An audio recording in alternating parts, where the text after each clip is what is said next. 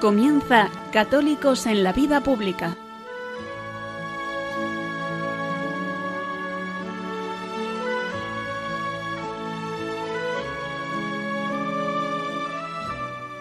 Un espacio dirigido en Radio María por Luis Zayas.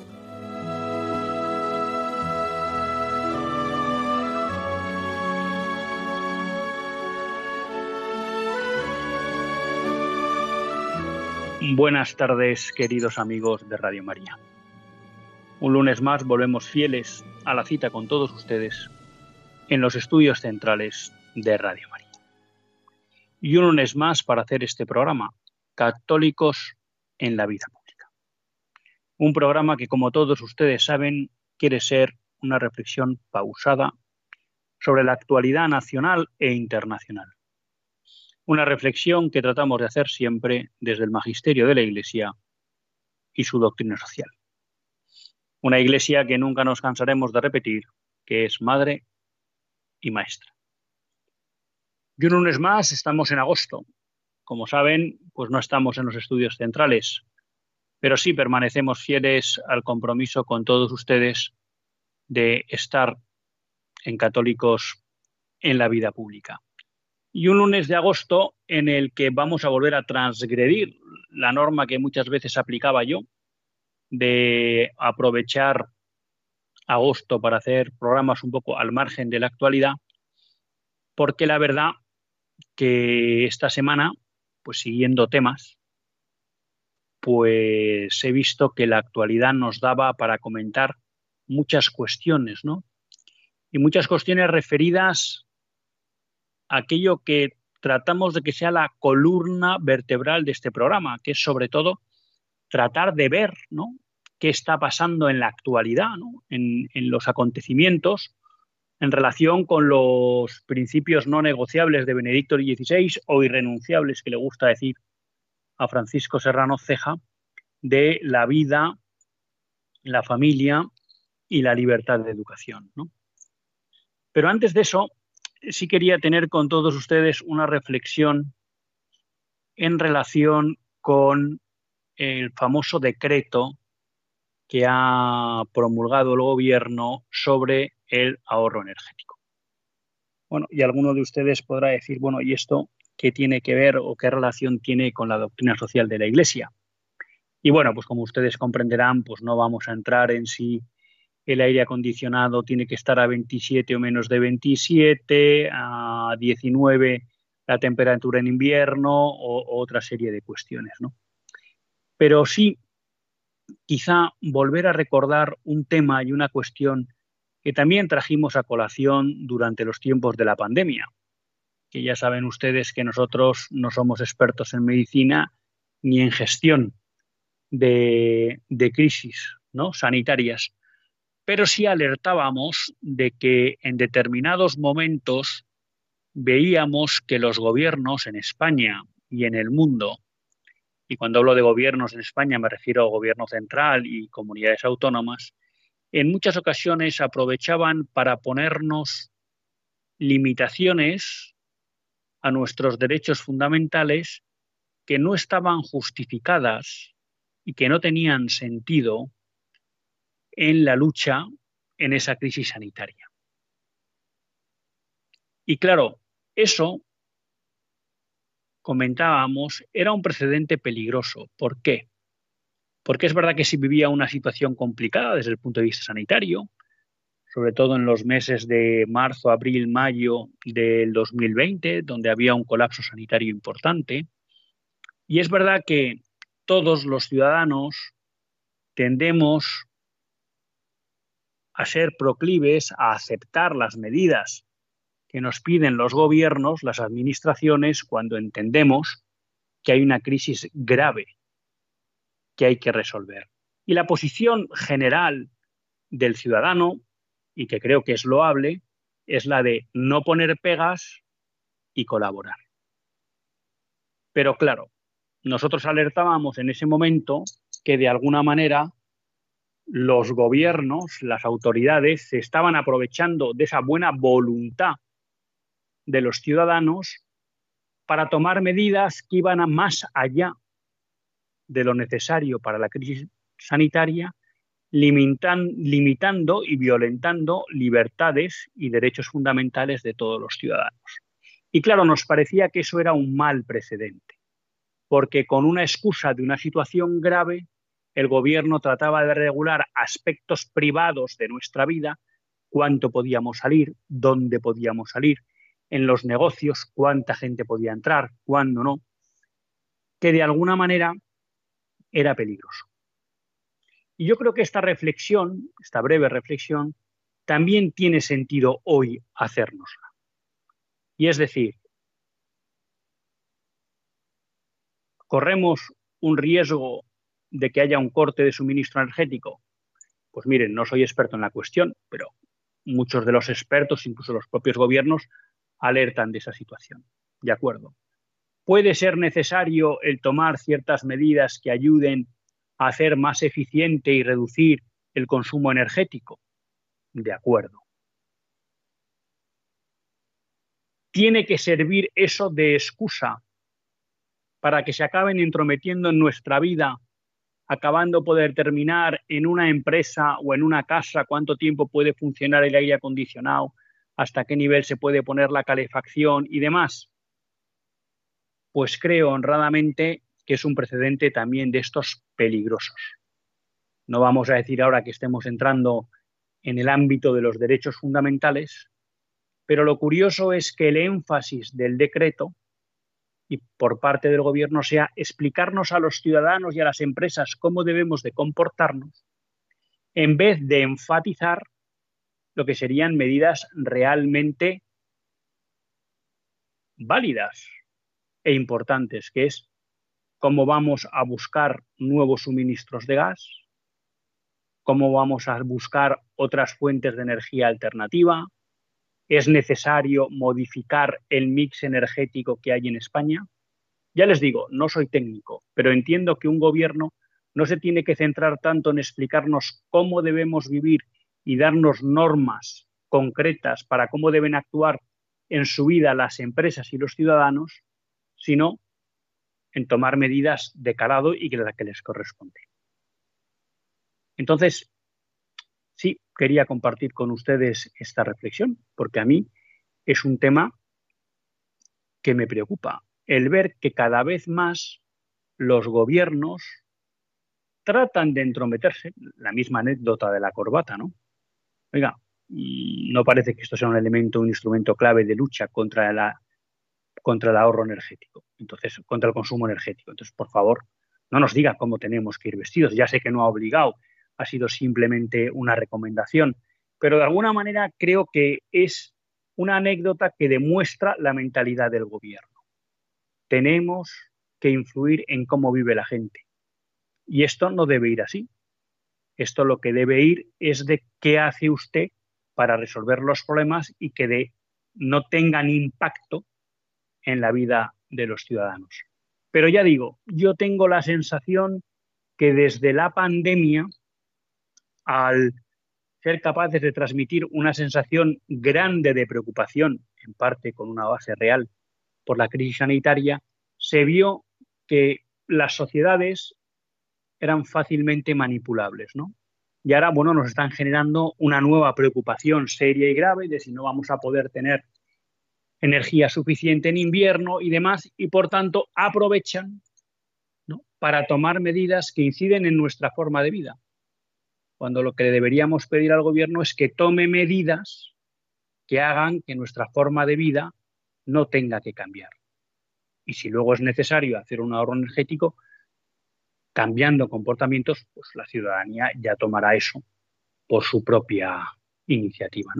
Entonces, simplemente esta reflexión en torno a que muchas veces o cada vez más uno tiene la sensación de que los gobiernos aprovechan cualquier excusa para implicarse en cómo organizar nuestra vida, para entrometerse en nuestra vida, en nuestra vida privada. Y les decía que la semana había sido muy rica en noticias relacionadas con los eh, principios no negociables de Benedicto XVI. Y una de las cosas que me ha animado a tratar la actualidad en el programa de hoy ha sido, en primer lugar, una serie de la proliferación de una serie de noticias en relación con el derecho a la vida. ¿Por qué? Porque por un lado me han parecido importantes y relevantes. Y en segundo lugar, porque nos ponen como botón de muestra que hay lugares donde el movimiento pro vida no cesa, pero no solo cesa, no cesa en la línea asistencial de atender a aquellas mujeres en riesgo de aborto, sino que no cesa también en batallar políticamente para que la justicia de la defensa del derecho a la vida tenga un reflejo en su legislación. La primera noticia que me llamaba mucho la atención esta semana eh, la mayoría de estas noticias las he encontrado en Infocatólica y en Religión en Libertad, dos páginas que les recomiendo a ustedes si quieren seguir pues lo que es la actualidad de la vida eclesial y de alguna manera vamos a llamar de la batalla cultural. Infocatólica se hacía eco de que el número de abortos legales en Polonia se desploma en un año. Y cuando uno dice que se desploma, pues claro, es llamativo, porque el número de abortos que tuvo Polonia entre 2018 y 2020 rondó números redondos los 1.100 abortos. 1.076 en 2018, 1.076 en 2020, 1.110 en 2019, es decir, alrededor de 1.000. Bueno, ya saben ustedes que en Polonia se produjo una reforma de la ley del aborto. La ley del aborto que había en Polonia, que ya había sido reformada años anteriores, creo que si no me equivoco, por el partido Ley y Justicia, bueno, pues eh, se había quedado con los tres supuestos clásicos eh, de violación, de riesgo de vida para la madre y de anomalías en el feto, en el bebé no nacido, que pudieran ser incompatibles con la vida. El nuevo gobierno elegido del partido Justicia y Paz lo que traía como programa electoral era eliminar el aborto eugenésico. Es decir, eliminar la posibilidad de que se pudiera matar a un niño en el seno de su madre porque se preveyera que podía traer alguna anomalía con, con su vida. Bueno, en el momento que trata de hacer o de concretar o de llevar a la práctica esa promesa el partido en el gobierno, bueno, se encuentra con una fuerte, no, no con una fuerte, pero se encuentra con una oposición del ámbito proabortista en, en Polonia.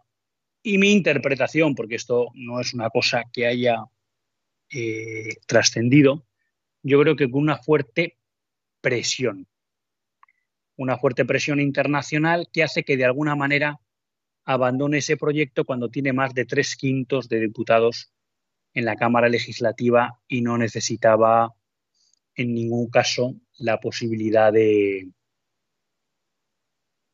eh, no, necesitaba ningún otro partido para poder sacar adelante esto. Y esto llamó la atención, ¿no? el por qué el partido se echaba atrás en llevar adelante ese compromiso. La visión personal que yo tengo es que hubo una presión muy fuerte a nivel internacional. Bueno, el caso es que esta cuestión fue hasta el Tribunal Constitucional polaco, que acabó sentenciando que hubiera un aborto eugenésico, es decir, que se pudiera matar a un bebé en el seno de su madre porque tenía un grave defecto, un defecto grave o irreversible del feto o enfermedad incurable que amenazara su vida, no era acorde con la Constitución. Claro, esta sentencia que entró en vigor el 27 de enero de 2021, bueno, pues ha hecho que el aborto caiga desde los mil de media de los últimos tres años hasta el número de 107 casos. Y hay que decir que de estos 107 casos, parece ser que 75 se produjeron en enero, porque todavía no había entrado en vigor la sentencia del Tribunal Constitucional, se eh, produjeron alegando el supuesto eugenésico. Con lo cual estaríamos hablando de que si esta ley hubiera entrado en vigor, o esta sentencia, el 1 de enero, estaríamos hablando de que solo se habrían producido 32 abortos en Polonia.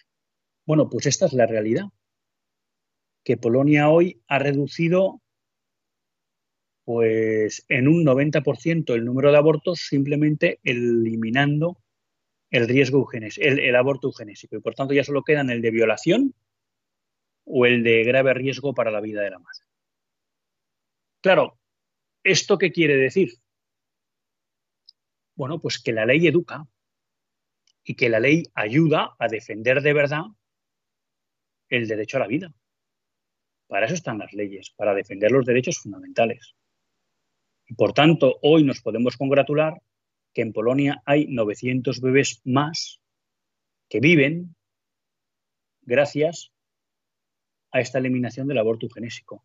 Y lo que es más, muchos de esos bebés efectivamente habrán nacido con algún tipo de, defecto físico o psíquico, pero harán felices a sus familias y ellos tendrán una vida plena. Y Dios quiera que lo tenga. Pero muchos de ellos, también les digo, visto lo que fallan los diagnósticos eh, prenatales, que muchos habrán nacido perfectamente sanos y que son niños que de haber seguido en vigor esa ley, ese supuesto, perdón, pues hubieran fallecido, hubieran sido asesinados y no hubieran tenido la oportunidad de vivir. Con lo cual nos congratulamos por esta batalla de Polonia en favor del derecho a la vida. Pues Dios quiera que llegue el momento de que los otros dos supuestos de violación o riesgo de vida para la madre desaparezcan. Y aquí aprovecho para hacer una aclaración, ¿no? Porque alguien a veces puede pensar, hombre, en caso de riesgo para la madre, miren, en caso de que se dé eh, que haya un riesgo para la vida de la madre, aquí lo que toca es al facultativo que esté en ese momento atendiendo a esa madre, ver a quién tiene que salvar primero, si a la madre o al niño. Y eso en principio lo debería hacer en función de la mayor posibilidad que tenga de salvar a uno o a otro. Sobre que a veces pues, ha habido madres, vamos a llamar mártires, ¿no? que han ofrecido su vida para que nazca la de su hijo. Y tenemos muchos casos de como madres que han renunciado a un tratamiento de quimioterapia para no poner en riesgo, que era lícito moralmente, para no poner en riesgo la vida de su hijo, y luego pues no se han podido recuperar de ese cáncer por haber perdido esos meses. Pero dicho eso, en un momento en que se plantee que hay una madre que tiene un riesgo para su vida, es muy raro el caso, explican los expertos ginecólogos, que se dé que eso sea por causa del bebé, del feto, pero vamos a suponer que se diera ese caso. Bueno, pues ahí lo que corresponde al médico es decidir quién tiene más oportunidades de vivir bueno, y atender a esa persona. Y si la otra muere, la madre o el hijo, pues ya está, no se han podido salvar a los dos. Lo que no tiene sentido es decir, voy a matar al niño y ahora me voy a dedicar a salvar a la madre. O voy a matar a la madre para salvar al niño. O sea, eso no tiene sentido. Por eso, este supuesto de aborto que a veces nos suena como duro, no tiene un sentido. Lo que hay que hacer es intentar salvar al que se pueda. Si se puede a los dos, fenomenal. Y si no, empezar por el que más posibilidades tiene. Y si en ese camino el otro se muere, pues se ha muerto, pero no le hemos matado. Yo siempre trato de ilustrar este ejemplo con esta, esta cuestión con un ejemplo de un bombero. Imaginemos que hay un bombero, que hay dos personas en un incendio en un edificio y tiene, solo puede salvar una, no le da tiempo. Y tiene que elegir. A todos nos parecería de locos que el bombero cogiera un rifle, pegara un tiro a la persona que no iba a salvar, la matara y luego se fuera a salvar a la otra. Lo lógico es, el bombero decide, tengo que ir a por la de la izquierda, que tengo más posibilidades de salvarla. Va, llega y la salva. Y luego, si puede, irá por la segunda. Y si no llega, pues se habrá muerto. Pero no la ha matado el bombero. Y a lo mejor esa persona se ha podido salvar de repente milagrosamente porque buscó o porque llegó otro bombero. Bueno, lo que no podemos es justificar matar a un inocente por ninguna causa. Entonces nosotros intentamos salvar a la madre si es la que tiene más posibilidades y si el pobre bebé se muere, pues se ha muerto. O intentamos salvar al bebé y si la pobre madre se ha muerto, se ha muerto, pero no les hemos matado. Y el caso de violación, pues bueno, ya lo conocen todos ustedes que no tiene derecho, no tenemos derecho a hacer pagar a un bebé inocente eh, la animalada que ha cometido su padre. Pero bueno, quedémonos con lo positivo. Polonia está en 100 abortos al año, con una población parecida a la de España, gracias a que hay leyes que defienden la vida. Y posiblemente el año que viene estemos en un número de abortos inferior a los 50. Bueno, pues esto es lo que consiguen aquellos gobiernos y políticos que pelean por la vida. Nos vamos a otro país, que es Estados Unidos, donde ahí ya saben, bueno, y lo traemos muchas veces al programa, ¿no? Que la defensa del derecho a la vida, pues, está muy activa. Tenemos una de cal y una de arena. La de cal, que siempre he pensado que es la mala, es que hablábamos la semana pasada de que en Kansas se iba a votar eh, en un referéndum eliminar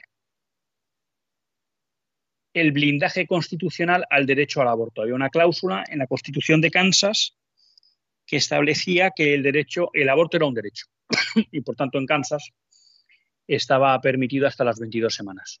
Bueno, la idea de los legisladores republicanos proponiendo ese referéndum era eliminar ese blindaje al aborto en la Constitución. Ha ganado el, digamos, la posición pro aborto.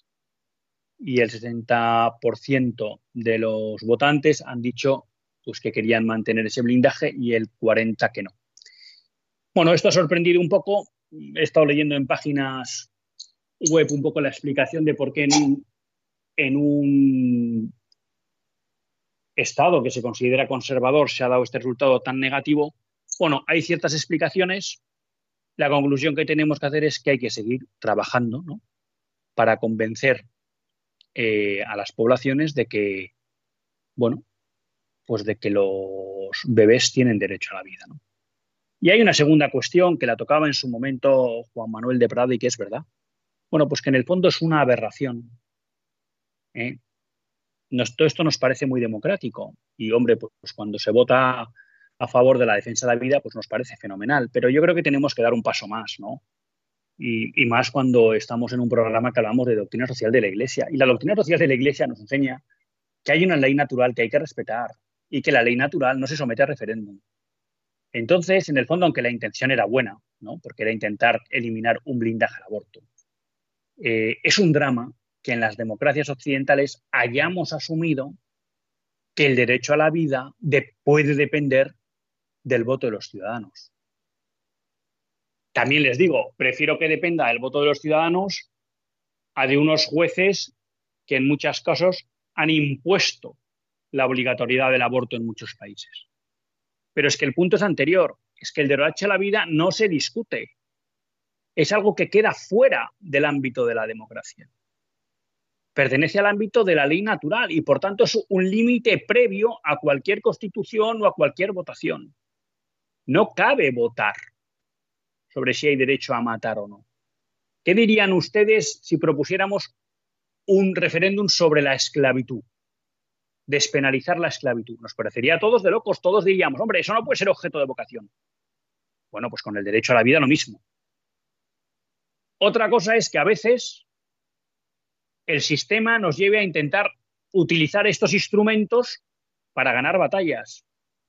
Pero lo que tenemos que ser conscientes es que el error es de base, que el error es del sistema democrático liberal que acepta que cualquier cosa pueda estar sometida a votación incluso el derecho a la vida.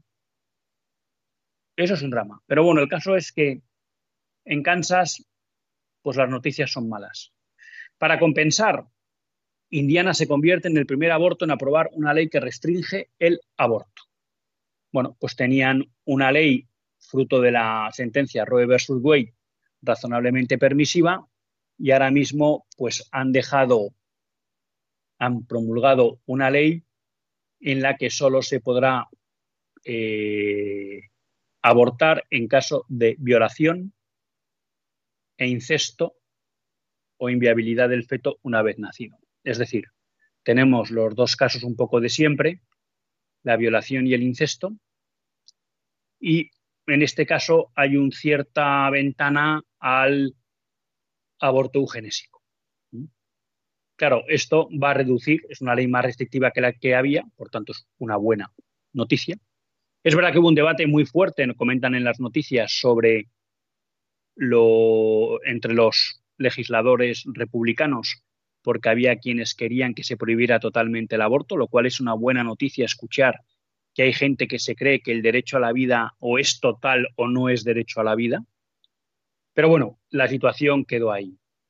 Esto, por tanto, es una buena noticia porque seguramente va a limitar mucho el número de abortos en Indiana, pero hay que seguir luchando para que la protección sea plena. Pero digamos que esto ya es uno de los primeros efectos de esa desautorización, no revocación de la sentencia Roe versus Wade, porque ahora los estados sí tienen libertad y por tanto, aunque ya decimos que es una libertad falsa poder decidir sobre el derecho a la vida, bueno, en el sistema político actual de la democracia literal, liberal, bueno, el que haya gobernantes que apuestan por la vida, una vez que ha sido revertida esa sentencia, pues es, es posible ir más allá en la defensa de los no nacidos. Una cuestión, y nos vamos a Australia, de la que nadie habla, ¿no? Y es que el aborto, además de tener dos grandes víctimas, ¿no? El niño que no nace, el bebé que no nace y la madre que aborta, es un gran enemigo de la mujer en sentido general, porque en muchos países del mundo se detecta que hay un aborto sexista. ¿Eh? Es ya muy conocido como en China, con la política del hijo único, muchas familias acababan abortando a las niñas porque preferían tener un niño en la consideración de que el niño les iba en el futuro a ayudar a sostenerse. Bueno, eso es así.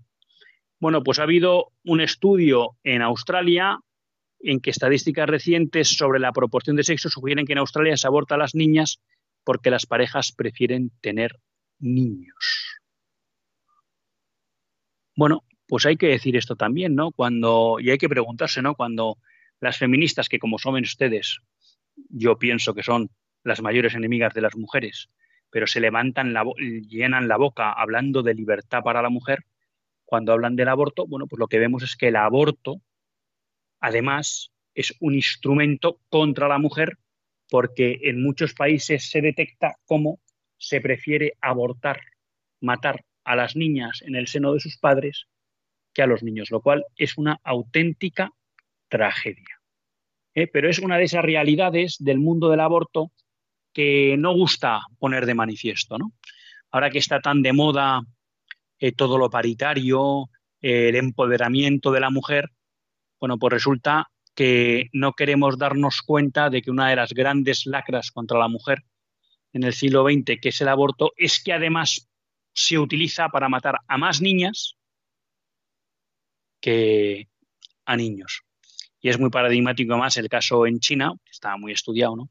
de cómo eh, esto ha producido una descompensación de la proporción entre hombres y mujeres, no habiendo muchas menos mujeres que hombres. Y lo mismo que parece estar pasando en India, ¿no? Estamos hablando de que más de 160 millones de niñas en todo el mundo han desaparecido debido al aborto selectivo, según Fiorena Nash en su libro The Abolition of Woman, la abolición de la mujer, ¿no? Bueno, pues esta es otra realidad del ámbito del aborto en la que de la que tenemos que ser conscientes, ¿no? Finalmente, eh, dos noticias. Ahora nos vamos a Chile, donde se está eh, debatiendo una nueva constitución. La verdad que aquí el presidente saliente, Piñeira, ha hecho un trabajo súper decepcionante en su segundo mandato. ¿no? porque además de no tocar el aborto, que lo había legalizado Bachelet en la anterior legislatura, abrió la puerta al reconocimiento eh, legal de las uniones entre personas del mismo sexo y equiparlas al matrimonio y abrió la puerta a un proceso constituyente que amenaza seriamente la integridad de Chile. Y en este proyecto pues está hablando de que hay expertos que dicen de que podría garantizar el aborto hasta los nueve meses, y como se está redactando la Constitución. Y también la Constitución va a blindar la eutanasia. Sí, bajo el eufemismo de muerte digna, pero en eso está. Y también la ideología de género. Es toda una constitución trofada de ideología de género. ¿no? Entonces, hay un borrador ahora que es muy amenazante para lo que sería la construcción de una sociedad que respetara los principios de la ley natural y, por supuesto, los principios de la antropología cristiana. ¿no? Chile, un país pues, que tradicionalmente había vivido eh, con una constitución y con unas leyes pues, muy acordes a la visión cristiana de la sociedad. ¿no? Y estamos asistiendo como en los últimos seis, siete años se le está dando la vuelta como un calcetín. Con lo cual hay, pues hay una batalla también cultural y legal importante para, para seguir. Y finalmente nos venimos a España. Y yo creo que es una noticia, a mí me parece importante. Y por eso la comparto con ustedes. Saben y conocen todos que hace unos meses se produjo la modificación del Código Penal mediante una ley promulgada por el gobierno y a la que votaron a favor todos sus socios, votaron en contra Vox, eh, UPN y el Partido Popular, por la cual de alguna manera se consideraba delito penal, por tanto con riesgo de ir a cárcel, eh, a las personas que delante de un abortorio pudieran importunar a una mujer, acosar a una mujer. Claro, tal y como está redactado ese artículo, rezar de un abortorio se podría considerar acoso. Eh, tratar de dar información de alternativas a una mujer que se acerca a un abortorio también se puede considerar acoso. De hecho, ya se han tramitado algunas multas contra personas que fueron a rezar el rosario delante de la Dator, multas de 600 euros. Bueno, Vox anunció y tomó la decisión de recurrir al Constitucional esta modificación del Código Penal y ha presentado, dentro del plazo que creo que era de tres meses, ha presentado el consecuente recurso de inconstitucionalidad. El Partido Popular, que se opuso a la reforma del Código Penal, y que defendió que podía ser una reforma que vulneraba derechos fundamentales y que durante la tramitación parlamentaria cuestionó la constitucionalidad de esa ley, ha decidido no presentar un recurso de, inconstitucionalidad. Y lo más curioso es que alega que su departamento jurídico considera que es que esta reforma no viola derechos fundamentales mientras que en toda la tramitación parlamentaria ellos defendieron que sí. Entonces creo que esto es grave por dos cuestiones. Una, por la incoherencia del propio partido. ¿Por qué defiendes una cosa primero y luego te desdices para no hacer lo lógico, que es poner un recurso de inconstitucionalidad? Y la segunda es la gravedad de la cuestión. ¿No le parece importante al Partido Popular que se considere delito tratar de ofrecer alternativas a las mujeres en riesgo de aborto hasta el último momento, incluso delante del abortorio? ¿No le parece grave al Partido Popular que se pueda considerar que el activismo pro vida, como pueda ser simplemente rezar delante de un abortorio, sea considerado delito? ¿Qué valor da el Partido Popular a la defensa de la vida? Yo creo que esto es una cuestión importante. Porque aquí ya no estamos hablando de teorías, estamos hablando de hechos. Había una oportunidad de dar un paso a favor de la vida. Y el Partido Popular no lo ha dado. Vox Claro, esto puede estar en línea con algunas noticias. La última vez que lo leí fue en Religión Confidencial, en el Confidencial Digital, en la que apuntaban que Feijó había transmitido a la cúmula del partido que él desde luego no iba a modificar la ley del aborto y dando a entender que tampoco iba a modificar ninguna de las leyes ideológicas y de, vamos a llamar, construcción cultural que había promulgado el Partido Socialista. Quizás este acto responde, este acto de no presentar un recurso de inconstitucionalidad, responde a esa estrategia que ha, que ha planteado Feijó. Pero claro, la pregunta que uno se hace entonces es, ¿y entonces qué podemos esperar del Partido Popular?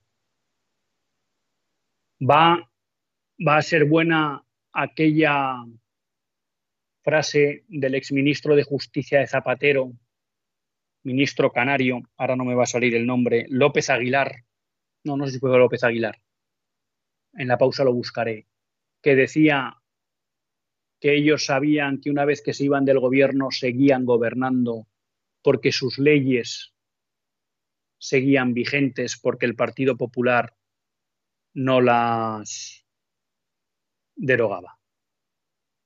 Porque esto es muy grave, porque al final estamos hablando de que el proyecto, Juan Fernando López Aguilar fue quien lo dijo, en una universidad catalana, en una conferencia.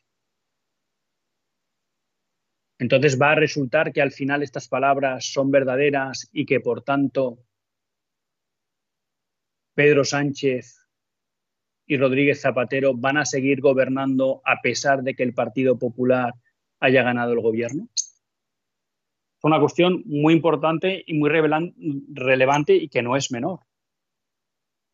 Porque entonces lo que nos queda de la duda es a qué apostamos con el voto al Partido Popular. A mantener toda esta lista de leyes que configuran una sociedad totalmente anticristiana? ¿Nos va a mover solo el interés de un supuesto arreglo de la situación económica? Por eso quería comentar con ustedes este hecho. A mí me parece grave que el Partido Popular no haya presentado este recurso de inconstitucionalidad.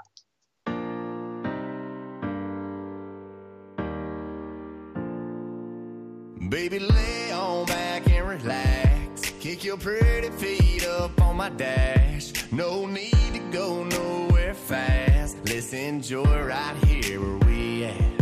Who knows where this road is supposed to lead? We got nothing but time.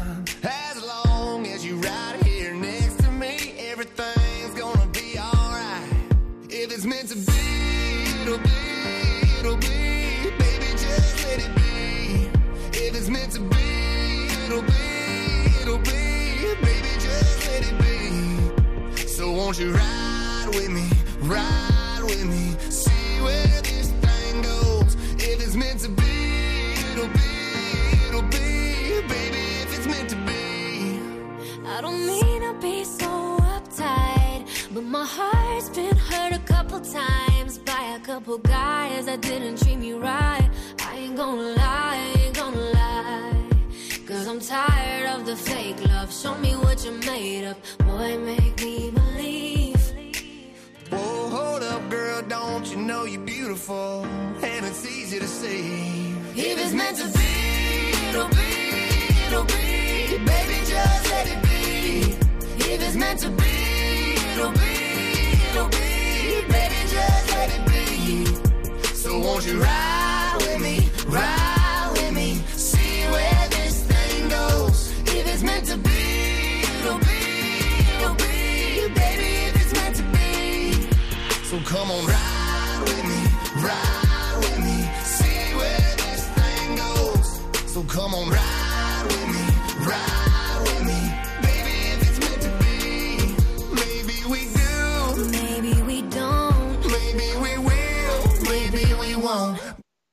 Después de esta breve pausa musical, continuamos en Católicos en la Vida Pública.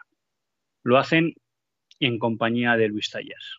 En la primera parte del programa, pues hemos hecho una breve reflexión sobre la intromisión del gobierno en nuestras vidas, y luego hemos dado un repaso bastante amplio a noticias que habían surgido en el ámbito de la cultura de la vida, de la defensa del derecho a la vida. Ahora vuelvo a España y quería comentar con ustedes, bueno, una noticia pues que me parece un poco sangrante, ¿no?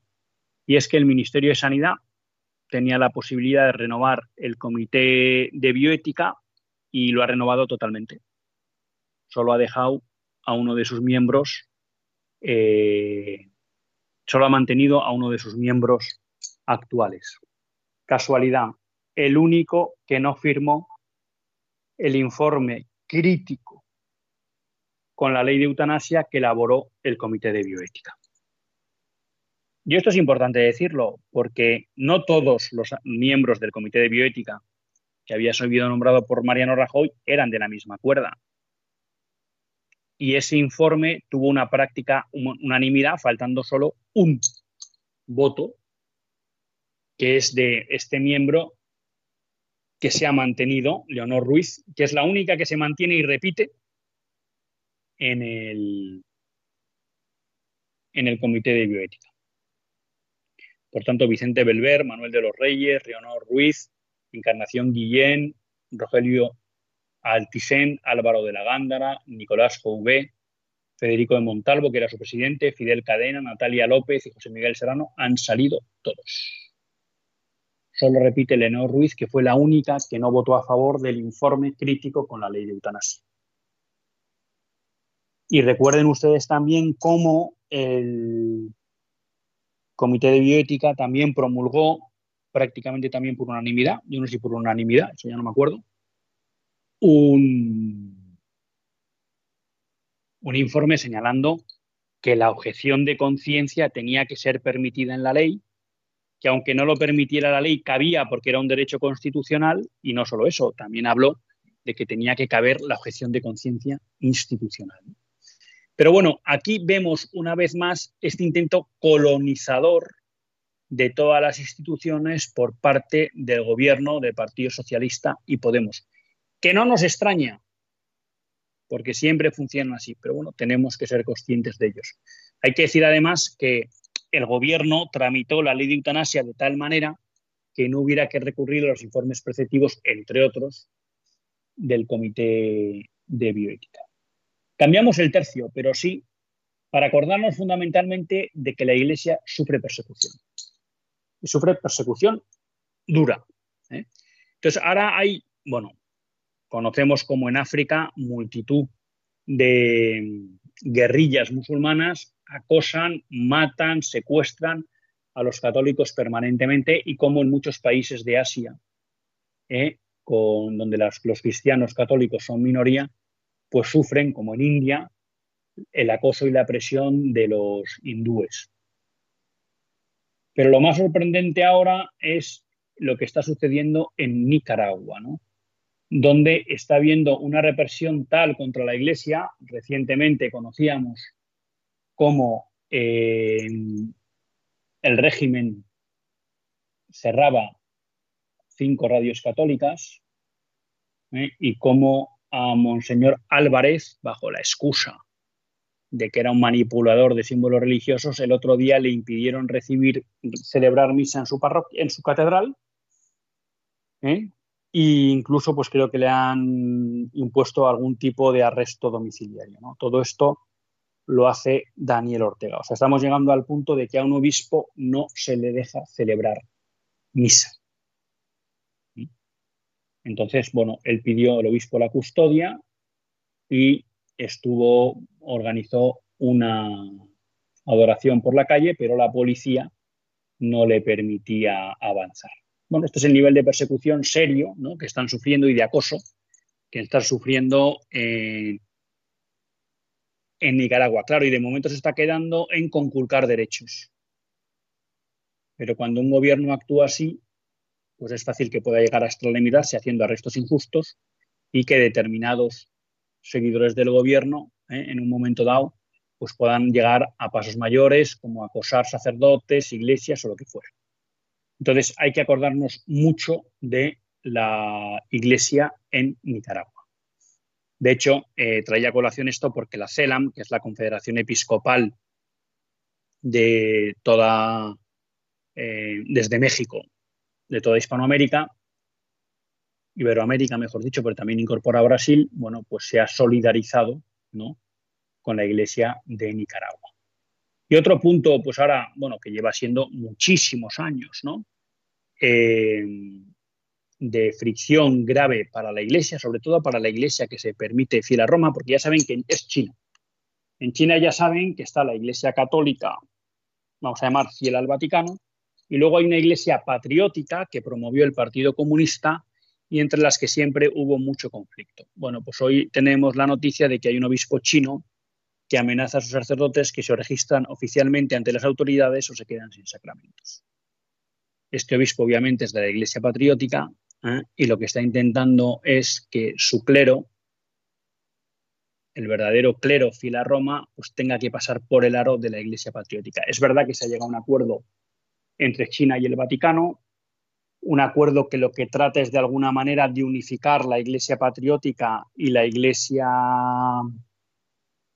católica fiel a Roma, que haya solo una iglesia y que esté bajo la supervisión y mandato de la autoridad de Roma, aunque con bastante injerencia del Partido Comunista Chino, pero obviamente pues hay sacerdotes, incluso obispos, que no se fían de esto, de las bondades del Partido Comunista a la hora de cumplir el trato y entonces se niegan a registrarse.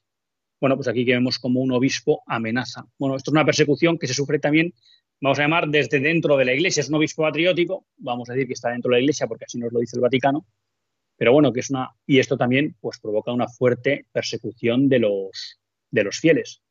Eh, hemos visto cómo en muchos países, eh, perdón, hemos visto cómo el gobierno ha ordenado derribar varias iglesias eh, que no pertenecían a la, a la Iglesia patriótica. Bueno, mm, y luego tres noticias un poco para acabar se me va quedando el tiempo corto, pero por lo menos las quiero enunciar. Una que llama la atención y que de alguna manera a uno no deja de sorprender, ¿no? Esta noticia la conocía a través de Monseñor Munilla y de su Twitter, ¿no? En el que nos señala, ya saben ustedes, que Ucrania está en guerra con Rusia, tiene invadida la zona del este, Sabemos que estamos ante una guerra injusta porque no había ninguna justificación para que Rusia invadiera el Donbass. Pero vete aquí que el presidente de Ucrania, Zelensky, en vez de intentar ver pues, cómo cerramos este conflicto, cómo evitamos eh, más muertes, cómo podemos llegar a un acuerdo razonable y también, ¿por qué no? Pues será eh, un objetivo legítimo, ¿no? El tratar de recuperar los territorios invadidos pues ahora ha decidido a su primer ministro que estudie la legalización de las uniones homosexuales en Ucrania. Claro, uno se queda perplejo que un país que está en guerra,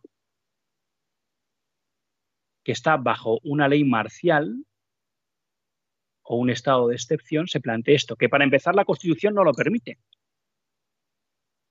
¿Mm? Que, durante, que mientras hay una ley marcial o el estado de excepción, se pueda modificar la Constitución. Pero este aquí que el gobierno está tratando de ver algún subterfugio para poder modificar la Constitución cuando la propia Constitución no permite que se haga cuando esté en estado de guerra, eh, perdón, en estado de excepción o en ley marcial y cuando está en plena guerra. Entonces aquí la duda que queda es, bueno, ¿cómo es este personaje de Zelensky?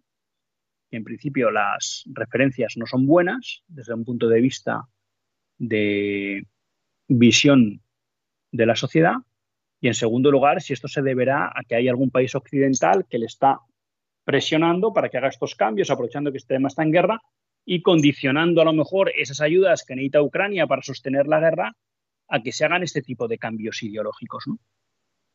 Pero creo que cuando menos es sorprendente y demuestra la talla moral, la baja talla moral de un presidente que con su país en guerra se dedique a este tipo de subterfugios.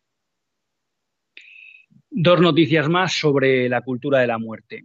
Canadá alcanzó las 10.000 muertes por eutanasia en 2021.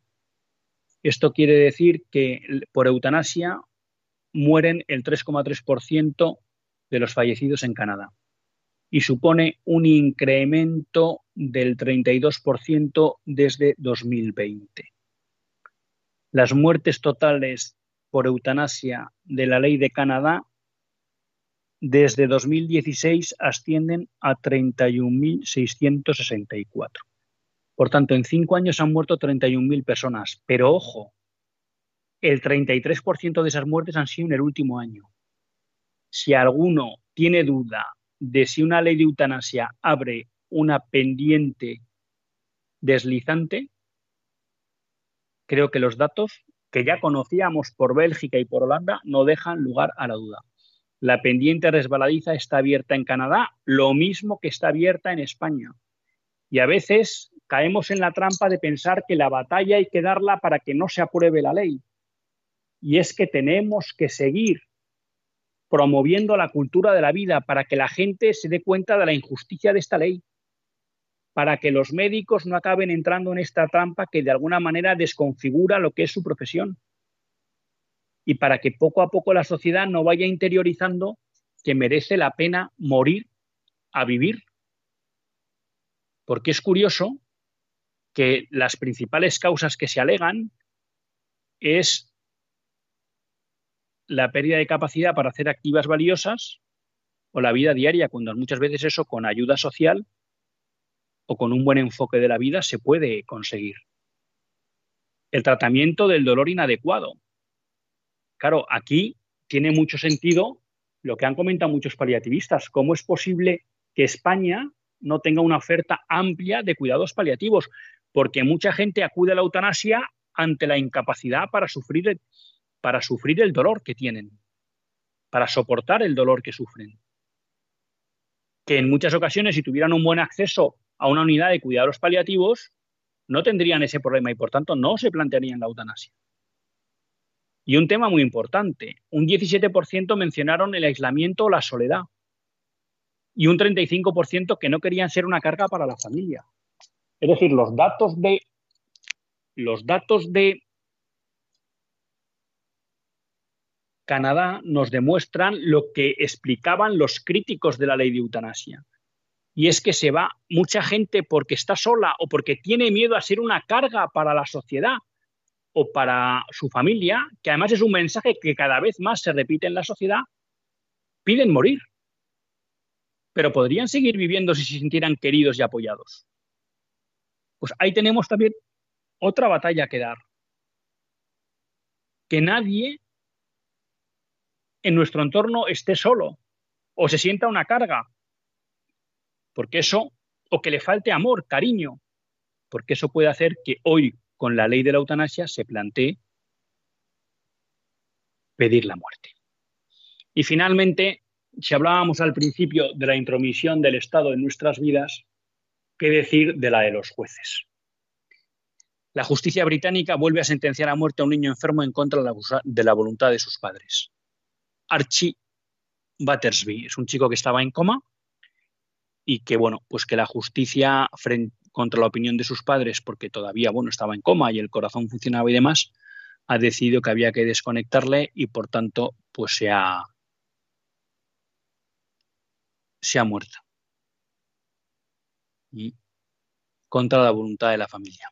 Y además, todo como muy deprisa, ¿no? Porque incluso pues desde un comité de la ONU, sorprendentemente, pues había pedido a la justicia que tuviera en cuenta, eh, tuviera todavía, diera un tiempo para que se pudiera mejor evaluar la, la situación médica del niño, ¿no? Pero el juez no ha querido atender a esa petición eh, porque ha considerado pues, que el tratado que citaba la ONU, pues que no tenía ningún impacto o influencia en esta, no tenía ninguna competencia en Estados Unidos y en, perdón, en Inglaterra y que por tanto no hacía caso a eso, ¿no? Entonces, la jueza decidió que Archie estaba muerto y que los doctores podían poner fin de forma legítima a cualquier tipo de tratamiento, ¿no? Mm, bueno, pues aquí dos temas, ¿no? Uno que se pregunta a la familia, ¿por qué tanta prisa en matar a este chico? Segundo, ¿cómo es posible hoy que con las leyes sea un juez el que decida sobre la vida de nuestros hijos? Este chico podía seguir viviendo con mecanismos de respiración y alimentación. Y merecía seguir viviendo, porque no parece que fuera un... un ay, ahora no me sale la palabra. Un ensañamiento terapéutico. Por tanto, moralmente debía seguir viviendo. ¿Qué nos pasa en nuestra sociedad para que nos cueste tan poco matar a un niño? Leía en el debate, yo creo, porque la noticia que tengo aquí delante es de Infocatólica, que el padre decía dónde estaba la dignidad en ver que tu hijo se muere asfixiado. ¿Dónde está la dignidad de esa muerte? ¿no? Pues así queda. Y luego sorprende ¿no? la incoherencia de muchos jueces, porque posiblemente si a esta jueza le pidiéramos que aplicara la, muerte de, la, pena de muerte a un convicto, pues con mucha razón diría que le parecía que no era necesario y que había muchas posibilidades de mantener a este convicto alejado de la sociedad en las cárceles modernas y demás. Y sin embargo, que le, cuente, le cueste tampoco decidir que ese niño se le puede matar. Pero lo más grave de todo y el tema de fondo, los jueces deciden sobre la vida de nuestros hijos y esto es un drama, porque es la eliminación efectiva de la patria potestad. Ya un padre ni siquiera puede decidir sobre si su hijo no debe de decidir nunca, pero ni siquiera puede decidir que su hijo siga viviendo, porque obviamente nunca puede decir que muera. Pero no le dejan decidir que siga viviendo. Hasta el próximo lunes, si Dios quiere, que Dios les bendiga.